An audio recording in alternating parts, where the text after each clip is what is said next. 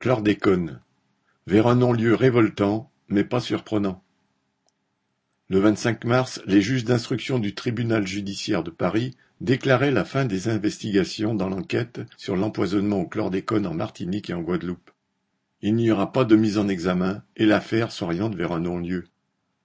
En avril 2021 déjà, le procureur déclarait que les faits étaient prescrits, depuis même le dépôt de la plainte en 2006. Ce pesticide a été interdit en France en 1989, dix ans après son classement comme potentiellement cancérigène. Par dérogation, il a continué à être employé dans les bananeraies de Martinique et Guadeloupe jusqu'en 1993. Des stocks importants ont vraisemblablement été utilisés par la suite. L'empoisonnement au chlordécone cause, entre autres maladies, plusieurs types de cancers. Aux Antilles, le taux de cancer de la prostate est l'un des plus élevés au monde.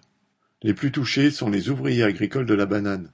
90% de la population adulte sont contaminés à divers degrés. Une partie de la population continue à se mobiliser pour dénoncer les responsables et exiger que les terres contaminées soient dépolluées.